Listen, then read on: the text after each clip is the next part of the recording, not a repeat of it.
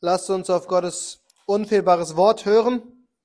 Lukas 13, die Verse 1 bis 9.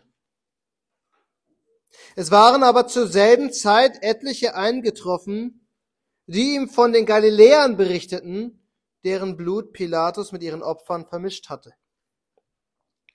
Und Jesus antwortete und sprach zu ihnen, meint ihr, dass diese Galiläer größere Sünder gewesen sind als alle anderen Galiläer, weil sie so etwas erlitten haben? Nein, sage ich euch, sondern wenn ihr nicht Buße tut, werdet ihr alle auch so umkommen. Oder jene 18, auf die der Turm in Siloa fiel und sie erschlug. Meint ihr, dass dieser, diese schuldiger gewesen sind als alle anderen Leute, die in Jerusalem wohnen? Nein, sage ich euch, sondern wenn ihr nicht Buße tut, so werdet ihr alle auch so umkommen. Und er sagte dieses Gleichnis. Es hatte jemand einen Feigenbaum, der war in seinem Weinberg gepflanzt. Und er kam und suchte Frucht darauf und fand keine. Da sprach er zu dem Weingärtner, siehe, drei Jahre komme ich und suche Frucht an diesem Feigenbaum und finde keine. Hau ihn ab, warum macht er das Land unnütz? Er aber antwortet und spricht zu ihm, Herr, lass ihn noch dieses Jahr, bis ich zu ihm, ihm gegraben und Dünger gelegt habe, ob er vielleicht doch noch Frucht bringt. Wenn nicht, so haue ihn danach ab. Dann lass uns beten. Großer Gott, der Mensch ist wie Gras und die Herrlichkeit des Menschen wie die Blume des Grases. Das Gras ist verdorrt und die Blume ist abgefallen, aber dein Wort bleibt in Ewigkeit. Herr, wir beten, dass du heute Morgen durch deinen Geist uns dieses ewige Wort aufschließt und in unsere Herzen die Predigt predigst, die wir hören müssen. So beten wir in Jesu Namen. Amen. Der Titel der Predigt ist heute Morgen wo ist deine Frucht? Wo ist deine Frucht? Und Lukas beginnt diesen Abschnitt mit einem grauenhaften Bericht. Da kommen Leute zu Jesus, die ihm berichten, was Pilatus getan hat. Es waren aber zur selben Zeit etliche eingetroffen, die ihm von dem Galiläern berichteten, deren Blut Pilatus mit ihren Opfern vermischt hatte. Wir wissen nicht genau, worum es geht. Wir haben keine externen Quellen, die uns irgendetwas dazu sagen. Aber wir wissen von den externen Quellen, dass Pilatus ein grauenhafter Statthalter in Jerusalem war. So brutal, dass er nach Jesu Kreuzigung sogar irgendwann abgesetzt worden ist, weil er so unmenschlich gehandelt hat. So unmenschlich, dass Rom selbst ihn abgesetzt hat. Und jetzt wird Jesus berichtet, wie brutal Pilatus hier vorgegangen war. Er hat einige Juden aus Galiläa einfach umgebracht, als sie zum Opfer nach Jerusalem kamen. Warum wissen wir nicht, aber er hat es getan. Hier heißt es, deren Blut Pilatus mit ihren Opfern vermischt hatte. Es ist also sogar gut möglich, und das wird es noch grausamer machen, dass Pilatus sie im Tempel hat umbringen lassen, während sie beim Opfern waren oder auf dem Weg zum Opfer, als sie vom Opfer zurückgekommen sind. Das Blut dieser Galiläer wurde vermischt mit ihren Opfern, mit dem Blut ihrer Opfer. Es kann sein, es muss aber nicht gewesen sein, was auf jeden Fall deutlich wird, ist, dass, dass Pilatus weder die Juden noch ihre Feste respektiert hat. Er hat einfach welche von ihnen umbringen lassen, während sie zu einem Fest nach Jerusalem gereist waren. Und Jesus nutzt diesen Bericht, so traurig und brutal er auch ist, um eine falsche Idee in den Köpfen seiner Jünger und der Juden anzusprechen. Und genau auf diese Idee wollen wir als erstes eingehen, damit wir nicht in dieselbe Falle treten und dieselbe Idee in unseren Köpfen entwickeln. Deshalb lautet der erste Punkt die falsche Idee. Die falsche Idee. Jesus stellt hier, als seine Jünger kommen, überraschenderweise erstmal eine Frage. Das heißt, seine Jünger oder Leute, die zu ihm kommen. Es war ein grauenhaftes Ereignis, aber Jesus versteht, warum es ihm eigentlich berichtet wird. Jeder wusste, was passiert ist. Jeder wusste, dass es brutal ist. Und jeder hat darüber wahrscheinlich schon getrauert. Aber der Grund, warum es ihm berichtet wird, ist ein anderer. Und Jesus versteht es und stellt deswegen die Frage, meint ihr, dass diese Galiläer größere Sünder gewesen sind als alle anderen Galiläer, weil sie so etwas Schreckliches erlitten haben. Denkt ihr, diese Männer, die dort umgebracht worden sind, waren schlimmer als die anderen Galiläer?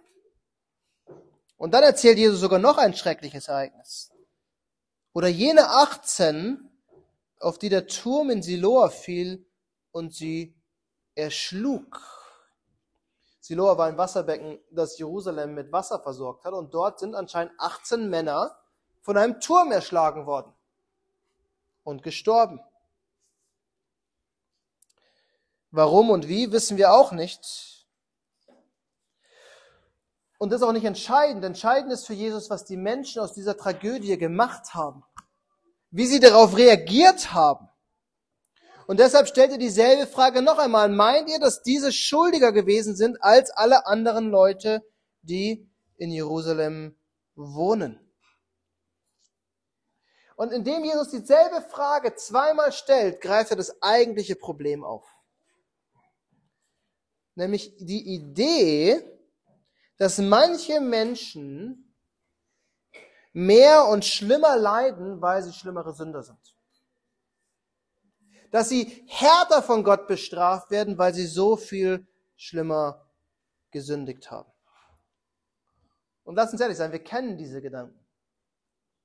Ich bin mir fast sicher, dass ihr irgendjemanden in eurem Freundes- oder Bekanntenkreis habt, der in irgendeiner Form an Karma glaubt.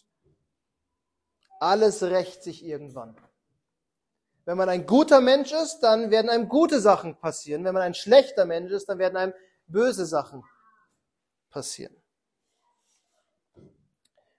Aber selbst unter Christen hat man manchmal diese falsche Idee, dass Leute schlimmer bestraft werden, weil sie größere Sünder sind. Der Arme leidet wahrscheinlich so stark, ah, weil er so schlimme Sünden getan hat. Er hat schon wirklich immer vieles falsch getan. Und man hat ihn immer wieder bei dieser einen Sünde erwischt. Also es ist ganz offensichtlich, dass Gott ihn dort bestraft. Und leider finde ich sogar noch viel öfter, dass Christen sich selbst hinterfragen, wenn sie leiden, ob sie bestraft werden für, von Gott für das, was sie getan haben. Vielleicht bestraft Gott sie gerade, weil sie eine so große Sünde getan haben. Vielleicht sogar eine Sünde, von der sie gar nicht wissen, dass sie die getan haben. Und Gott straft sie trotzdem dafür. Und wie oft Habt ihr nicht schon diesen Gedanken gehabt? Gott bestraft mich jetzt, weil ich ungehorsam war. Gott fügt mir das hinzu, weil ich immer wieder dieselbe Sünde tue. Weil ich vielleicht jahrelang so ein rebellisches Leben geführt, hat, geführt habe. Man kommt schnell in diesen Gedankengang, dass weil man böse ist, vieles Böses erlebt. Aber die Idee ist falsch. Die Idee ist falsch, weil so handelt unser Gott nicht. Ja, er zieht und er züchtigt und er weist uns zurecht, damit wir in Heiligkeit wandeln. Aber unser Gott fügt uns nicht mehr Leiden zu, nur weil wir sündigen. Denkt an Hiob. Warum hat Hiob gelitten? Warum hat er all dieses Leid erfahren? Weil er so ein großer Sünder war? Nee, Gott hat ihn gelobt für seine Heiligkeit. Gott hat ihn präsentiert vor den Engeln wie gottesfürchtig er gelebt hat. Die Idee, dass Gott uns bestraft und immer mehr bestraft, nur weil wir viel sündigen, ist eine falsche Idee. Zum einen, weil Leiden tun wir alle. Wir alle sind Sünder und leben in einer gefallenen, sündigen Schöpfung, unter der wir leiden. Und in Gottes Vorsehung leiden manche mehr und manche weniger. Aber vor allem ist diese Idee, dass Gott uns bestraft, falsch, weil Gott uns nicht zweimal bestrafen wird. Wenn Gott eine Sünde bestraft hat, dann wird er sie nicht noch einmal bestrafen. Und wenn wir in Christus sind, dann hat Gott unsere Sünde in Christus bestraft. Er hat unsere Schuld getragen. Er hat für unsere Schuld gelitten. Wir leiden nicht aufgrund unserer Sünde, sondern Christus litt aufgrund unserer Sünde. Unsere Sünde lag auf ihn, damit wir Frieden haben mit Gott.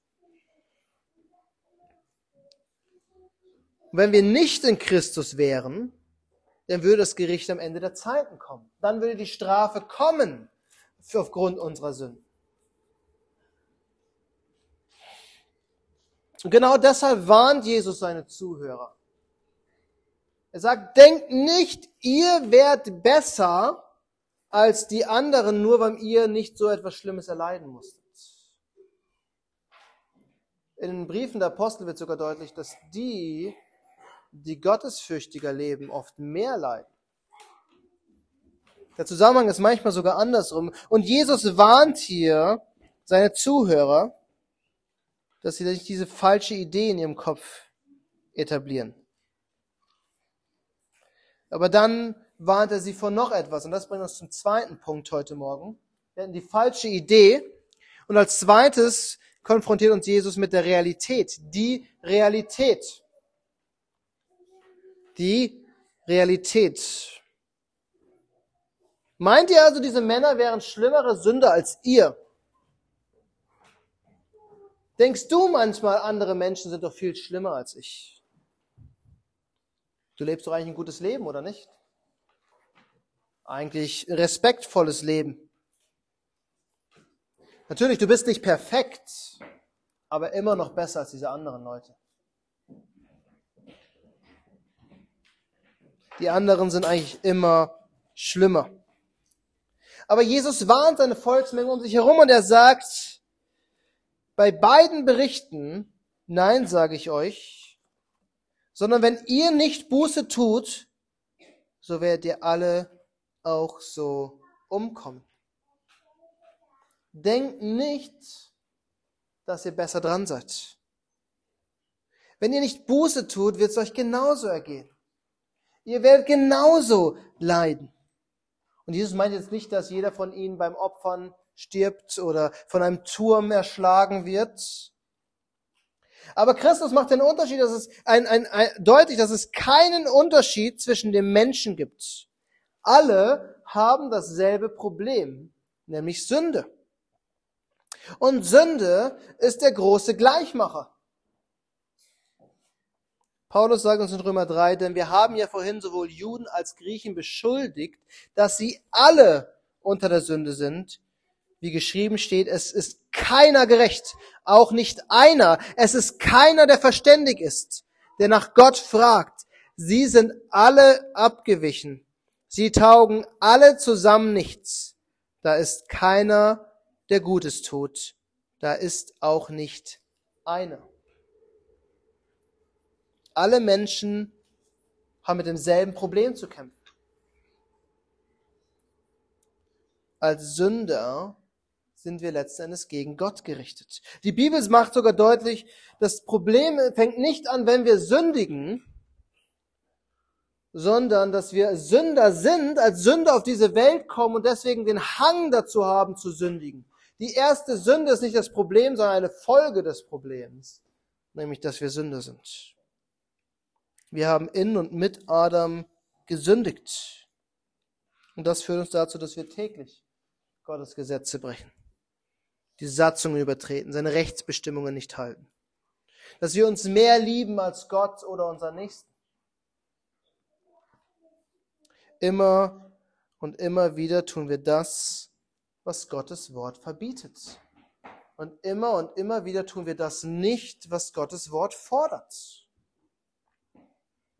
Unser Problem ist, dass wir Sünder sind. Und mit diesem Problem kommt das große Problem, dass wir damit Gottes Gericht verdient haben.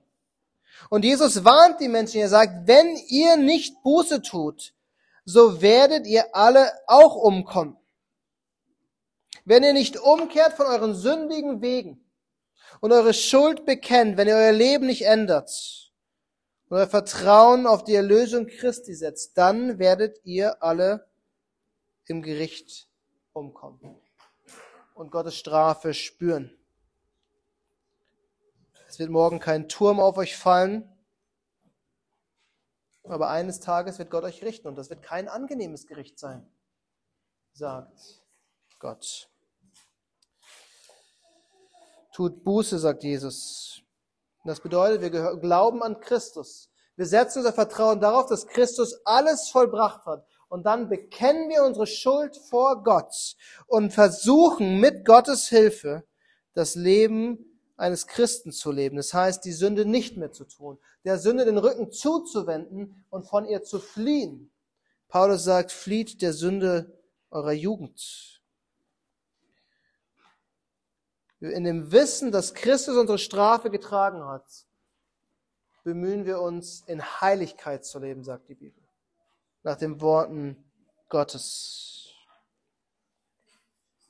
Und das, was Jesus hier meint, er sagt, meint er ernst. Er sagt, euch fehlt Buße, ihr müsst umkehren. Und er ermahnt das Volk mit einem Gleichnis, was er erzählt. Und das ist der dritte Punkt heute Morgen. Der Mangel. Der Mangel. Wir hatten die falsche Idee, die Realität und als drittes der Mangel. Und Jesus erzählt dieses Gleichnis von einem Feigenbaum, der keine Frucht bringt. Und es ist nicht so, dass es ein junger Feigenbaum ist, wo man sagen müsste, okay, wir geben ihm noch ein Jahr, damit er Frucht bringt. Dieser Besitzer kommt seit drei Jahren und will Frucht haben und bekommt keine. Und in Israel bringen Feigenbäume im ersten Jahr Frucht. Das wäre überhaupt gar nicht das Problem gewesen. Er hätte schon längst Feigen essen können. Der Baum soll also weg. Er ist fruchtlos, er ist nutzlos, er bringt den Besitzer nichts. Also weg mit diesem Feigenbaum. Warum machte das Land unnütz? sagt er. Der Besitzer hat einen Weinberg angepflanzt und der braucht drei Jahre, bis die ersten Weintrauben wirklich Frucht bringen und, und, und, und ähm, Wein produzieren können. Und er hat gedacht, er setzt in diesen Weinberg einen Feigenbaum, um nebenbei halt Feigen zu ernten zur selben Zeit, um dieses genießen zu können. Aber es kommt keine einzige Feige. Und damit ist der Baum nutzlos, weil er den Wein, die, die Nährstoffe aus dem Boden zieht. Also, was ist die Lösung? Abhauen und verbrennen. Und Jesus erzählt dieses Gleichnis bewusst, weil der Feigenbaum im Alten Testament immer wieder ein Bild auf Israel war, auf das Volk Gottes. Entweder Gott spricht von Weinbergen oder von Feigenbäumen. Und die Feigenbäume sollen Israel repräsentieren. Das heißt, die Leute, die um Jesus rumstanden, haben genau verstanden, worum es geht. Jesus kritisiert hier das Volk Gottes. Jahr für Jahr fehlt es an Frucht. Jesus wirft den Israeliten vor, dass sie nicht das zeigen, was sie zeigen sollten. Und er wirft ihnen vor, dass sie für Gott nicht fruchtbar sind. Das Problem war also nicht die Frömmigkeit der Juden, sie waren sehr fromm. Sie haben die Feste gefeiert, regelmäßig, zur richtigen Zeit, in der richtigen Art und Weise, mit den richtigen Opfern. Und alle sind nach Jerusalem gekommen. Sie haben sogar zu den Gesetzen Gottes noch zusätzliche Regeln aufgestellt, damit sie ja nicht die Gesetze Gottes brechen. Äußerlich waren es die perfekten Juden. Die Kritik Gottes war dennoch immer wieder dieselbe. Sie waren lieblos und unbußfertig. Sie haben in ihrem Stolz gedacht, wir machen alles richtig, also muss Gott uns rechtfertigen. Aber sie haben das Wichtigste vergessen. Sie haben vergessen, sich vor Gott zu demütigen. Und David schreibt im Psalm 51, denn an Schlachtopfern hast du kein Wohlgefallen, sonst wollte ich sie dir geben. Brandopfer gefallen dir nicht. Die Opfer, die Gott gefallen, sind ein zerbrochener Geist, ein zerbrochenes und zerschlagenes Herz, wirst du, o oh Gott, nicht verachten. Das sind die Opfer, die gefehlt haben. Trauer über ihre Sünde. Trauer über ihre Sündhaftigkeit. Das Volk Gottes hat verpasst, wahrhaftig Buße zu tun. Wirklich zu verstehen, wie sehr sie gegen Gott gerichtet sind. Und Jakobus warnt uns im Neuen Testament mit ähnlichen Worten. Er sagt, so unterwerft euch nun Gott, widersteht dem Teufel, so flieht er von euch, naht euch zu Gott, so naht er sich euch. Reinigt die Hände, ihr Sünder, und heiligt eure Herzen, die ihr geteilten Herzens seid. Fühlt euer Elend, trauert und heult. Euer Lachen verwandelt sich in Trauer und eure Freude in Niedergeschlagenheit. Demütigt euch vor dem Herrn, so wird er euch erhöhen. Christus ermahnt uns letzten Endes zu demselben. Jesus sagt, an unseren Früchten wird die Welt uns erkennen. Und er sagt uns sogar, was diese Frucht ist. Er sagt, daran wird jedermann erkennen, dass ihr meine Jünger seid, wenn ihr Liebe untereinander habt. Wenn Jesus hier von dem Feigenbaum spricht, dann warnt er auch uns. Er warnt auch uns, dass unsere Früchte nicht fehlen sollten. Ein zerbrochenes Herz, und Liebe. Liebe für den Herrn und Liebe für unsere Geschwister und unsere Mitmenschen. Die Frucht, die Jesus vor allem vermisst bei dem Volk Gottes, ist letztendlich Buße. Wir sollten dieselben Früchte in unserem Leben zeigen wie Israel. Und wenn diese Frucht Buße fehlt in unserem Leben, dann sollten wir unsere Beziehung zu Christus überdenken. Dann sollten wir darüber nachdenken, ob wir wirklich verstanden haben, warum Christus gekommen ist. Nämlich, damit wir Buße tun, umkehren und unsere Sünden vergeben bekommen. Und damit lasst uns kurz den letzten Punkt betrachten. Die letzte Chance. Die letzte Chance. Schau, was der Weingärtner zu dem Besitzer sagt. Wie er mit dem Besitzer verhandelt. Er sagt, Herr, lass ihn noch dieses Jahr, bis ich ihn, ge, ihm gegraben und Dünger gelegt habe. Ob er vielleicht doch noch Frucht bringt. Wenn nicht, so hau ihn danach ab. Er verhandelt mit dem Besitzer noch ein, um ein Jahr. Gib dem Feigenbaum noch ein Jahr Chance und ich kümmere mich darum. Ich werde die Erde umgraben, damit sie locker ist, damit das Wasser besser fließt, damit alle äh, Nährstoffe zu den Wurzeln kommen. Ich werde ihn düngen, damit er genug Nährstoffe bekommt und dem Wein keine Nährstoffe klaut. Und dann hat der Baum noch ein Jahr Zeit, Frucht zu tragen. Und wenn nicht, dann hau ihn ab. Und was sagt Jesus den Juden mit diesen, mit diesen letzten Worten des Weingärtners. Er sagt ihm, eure Zeit ist noch nicht abgelaufen. Es gibt immer noch die Möglichkeit, dass ihr in eurem Leben Frucht bringt. Tut Buße und kehrt um. Das sind letzten Endes die Worte Jesu an uns. Immer wieder sagt Jesus das in den Evangelien. Tut Buße und glaubt an das Evangelium. Tragt Früchte. Erkennt eure Sünden und kehrt ihnen den Rücken zu. Bekennt sie vor Gott. Bittet um Vergebung und lebt so, wie Gott es fordert. Wandelt in den Wegen der Gerechtigkeit. Und wir können dieses Bild, was uns Jesus gibt, sogar noch ein bisschen ausdehnen. Gott gibt euch alles, was ihr braucht, um Buße zu tun und entsprechend zu leben, um Frucht zu zeigen. Gott gibt dir eine Gemeinde, in der deine Wurzeln die Nährstoffe bekommen, die sie brauchen, in der der Heilige Geist alles erhält, was er benötigt, um dich mehr und mehr zu heiligen. Hier erhältst du alles, was du brauchst, um in Gnade, Gerechtigkeit und Heiligkeit zu wachsen. Innerhalb der Gemeinde wirst du gegossen und gepflegt. Hier wird deine Erde umgegraben. Hier werden dir die Nährstoffe gegeben. Hier wird Gottes Wort gepredigt, gesungen, gebetet und bekannt. Hier wird uns Gottes Verheißung immer wieder vor Augen geführt. Jedes Mal, wenn wir Zeugen einer Taufe werden, zeigt uns Gott, was er in Christus für uns getan hat und dass wir mit ihm begraben und auferstanden sind. Jedes Mal, wenn wir das Abendmahl erhalten, verspricht und versiegelt uns Gott seine Treue und seine Vergebung. Seht ihr, Jesu Worte waren eine ernste Warnung an das Volk Israel seiner Zeit. Und seine Worte sind eine ernste Warnung an uns.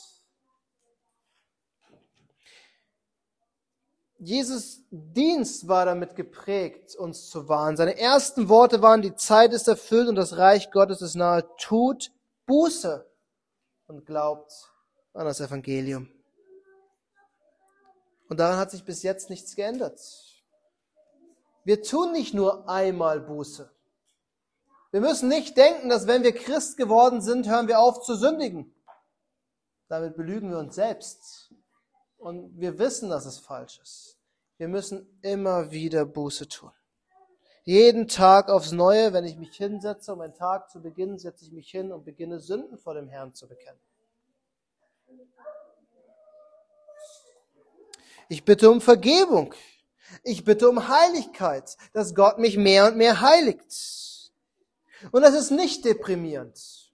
Das zieht uns nicht herunter, wie es immer behauptet wird. Es ist das normale Christenleben. Und es spendet uns Trost, dass wir jeden Tag wieder zu Christus kommen können und Vergebung empfangen können. Und nicht in unseren Sünden bleiben müssen. Lass dich nicht davon abschrecken, dass du ein großer Sünder bist. Komm zu Christus und empfang Vergebung.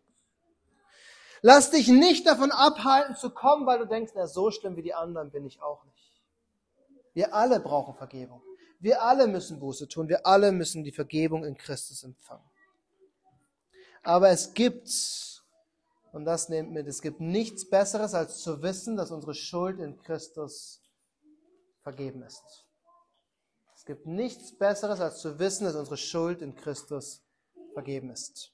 Lasst uns beten.